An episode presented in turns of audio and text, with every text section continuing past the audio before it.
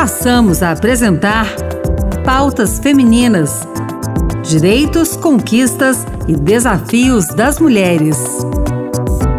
Olá, eu sou Ana Beatriz Santos e começa agora o Pautas Femininas. No programa de hoje, o tema é pobreza menstrual. A expressão descreve a falta de acesso a produtos de higiene durante o período menstrual e as consequências para as mulheres que vivem essa situação. Quem fala sobre o assunto é Laís Bonafé, uma estudante de 18 anos, influenciadora digital na área de sustentabilidade e questões sociais. Vamos ouvir. Olá, olá a todos. Muito obrigada, Ana, pelo convite. Estou muito feliz de estar aqui, muito feliz de poder compartilhar mais sobre esse assunto. Laís, é, eu vi um vídeo seu em que você falou que a questão da menstruação ela é uma questão de saúde pública. E por quê? Pobreza menstrual, vamos falar o que é, né? É uma questão de falta de acesso de produtos adequados para a higiene da menstruação, então seria, por exemplo, absorvente descartável, até mesmo absorvente reutilizável, mas vai além disso, tem muitas mulheres e pessoas que menstruam que não têm acesso a papel higiênico, sabonete, banheiro. Tudo isso envolve a saúde do indivíduo, da mulher ou é, seja uma pessoa não binária ou também um homem trans que menstrua, uma pessoa que não tem acesso aos produtos adequados, ou medicamentos, ou serviços médicos, pode ter problemas na saúde, ter infecções. Muitas pessoas que usam até mesmo miolo de pão quando não tem absorvente, usam jornal. E isso é, demonstra como é uma questão de saúde pública, que afeta a vida da pessoa, da a dignidade da pessoa. Muitas pessoas não, não podem até mesmo deixam de ir ao trabalho, à escola, os estudos, isso afeta a economia. É um assunto grave. Quando eu era jovem, acho que tinha uma propaganda, e aí a propaganda era incomodada, ficava sua avó. Não se podia falar a mulher está menstruada, né? Tinha que falar que ela estava é, é incomodada. É, hoje não, né? é, tá de chico, tá naqueles dias, usam essas expressões, né, para não citar o menstruação. Apesar de ser menos do que antigamente, acho que ainda existem muitas pessoas que não sabem, não compreendem o ciclo menstrual, não compreendem o corpo da mulher mulher. É, muita gente nunca estudou, nunca aprendeu sobre, às vezes até em casa mesmo a família não gosta de falar sobre o assunto e quando a mulher menstrua, fica desesperada, né? Fala, que, que é isso? A Unicef tem um artigo bem interessante, esses dados de pessoas que não têm um banheiro dentro de casa, que não tem, nas escolas que estudam, não tem banheiro, não tem papel higiênico, sabão. Então, tudo isso é uma realidade no nosso país para uma quantidade absurda de pessoas. São é. milhares, né? Milhares, milhares de pessoas mais perturbadora é essa questão da vergonha, né? Porque muita gente, às vezes, quando está menstruada, tem vergonha de falar que está menstruada. Nossa, com certeza. Nos meus primeiros anos de menstruação, é, eu escondia o absorvente, assim, na escola, eu escondia para ter que ir no banheiro. Isso que, assim, eu fui criada com informação.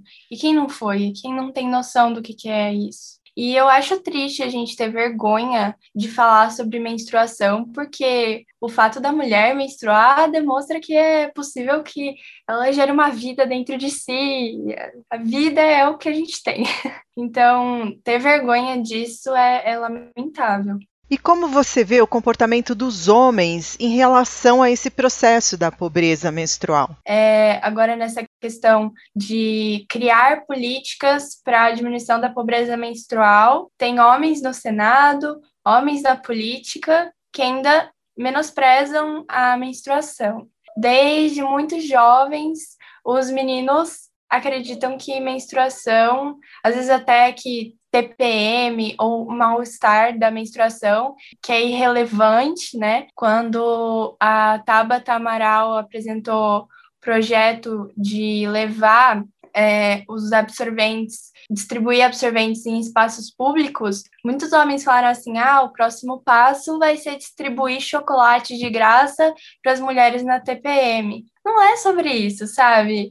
Então, tem um descaso muito grande que eu acho que é desde muito novos, os meninos vão crescendo com esse descaso e não tem noção de que pode gerar consequências graves de saúde, né? Se não cuidar, se não passar os dias da menstruação com higiene adequada. Então, acho que é mais ou menos por aí. Aí é muito triste ver que na política os homens não enxergam como algo básico. Pois é, e a gente está falando de metade da população brasileira, né? Quer dizer, os números de mulheres, se a gente for olhar o IBGE, é, é, um pouquinho ainda maior que os homens, né? É, e na política não é bem assim, né? Quando a gente fala, né, de representatividade, isso é uma consequência que parece, assim, pequena, mas é muito séria, né? Mexe com a vida de 700 mil meninas, 800 mil meninas, passam por esse problema de, mensalmente, né? Vamos botar assim, entre aspas, né? Sim, e se a maior parte dos políticos, senadores são homens é, que não vivem isso todos os meses, não sabem de verdade que é necessário ter políticas públicas em relação à pobreza menstrual. Se a parcela de mulheres na política é tão ínfima, como que faz essa representatividade, colocar em pauta, mostrar que é importante? Fica muito complicado. Esse projeto da Tabata, PL 428 de 2020, 2020, que prevê que todos os espaços públicos, e não só as escolas, ofereçam absorventes higiênicos. Uh, Laís, você, você é uma, uma jovem que discute muito essas questões da vida consciente, da sustentabilidade, e a gente está falando aqui, o absorvente higiênico, ele, assim, ele gera lixo. Como, como que bate isso na sua cabeça? Eu gosto de falar sobre isso, porque, assim, o absorvente, ele é feito de plástico, produtos químicos, e quando eles são descartados, são descartados no lixo orgânico. Então, em algum momento, eles vão chegar em contato com a terra. E o plástico, a gente já sabe, né? O tanto de tempo que demora para se decompor ou que não se decompõe, vai soltar também é, produtos químicos na terra, vai afetar a terra, vai chegar até as águas. Então, isso é muito grave. Se a gente for fazer um cálculo, de quanto a gente usa de, de absorventes descartáveis em uma vida de menstruação é absurdo. E assim, como fazer, como melhorar essa situação? Hoje em dia existem calcinhas absorventes, é, absorventes reutilizáveis e até mesmo coletor, que seria um copinho para colocar na vagina para poder coletar esse sangue. Essas alternativas são super interessantes e a longo prazo, se a gente faz os cálculos, é vantajoso financeiramente. Só que assim, falar sobre discursos ambientais sem considerar contextos sociais não pode. A gente não pode fazer isso. Então, assim, alternativas para quem é, pode, quem tem um ambiente que vai poder esterilizar o copinho, o coletor menstrual, ou poder fazer a higiene da, das calcinhas dos absorventes é fantástico.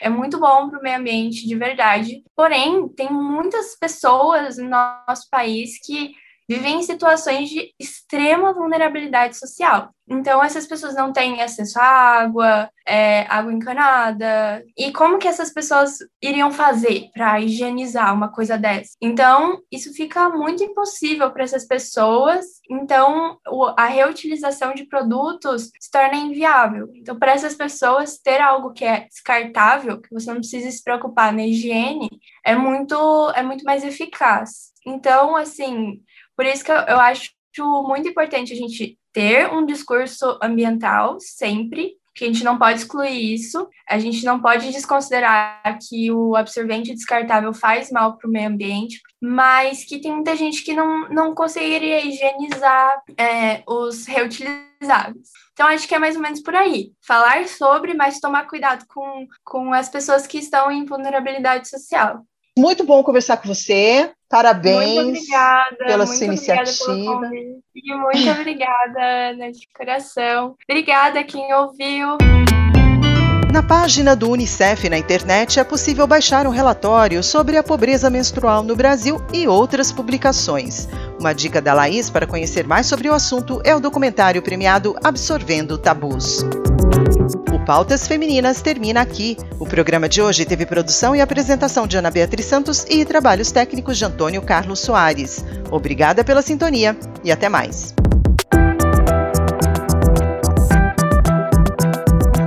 Acabamos de apresentar Pautas Femininas. Direitos, conquistas e desafios das mulheres.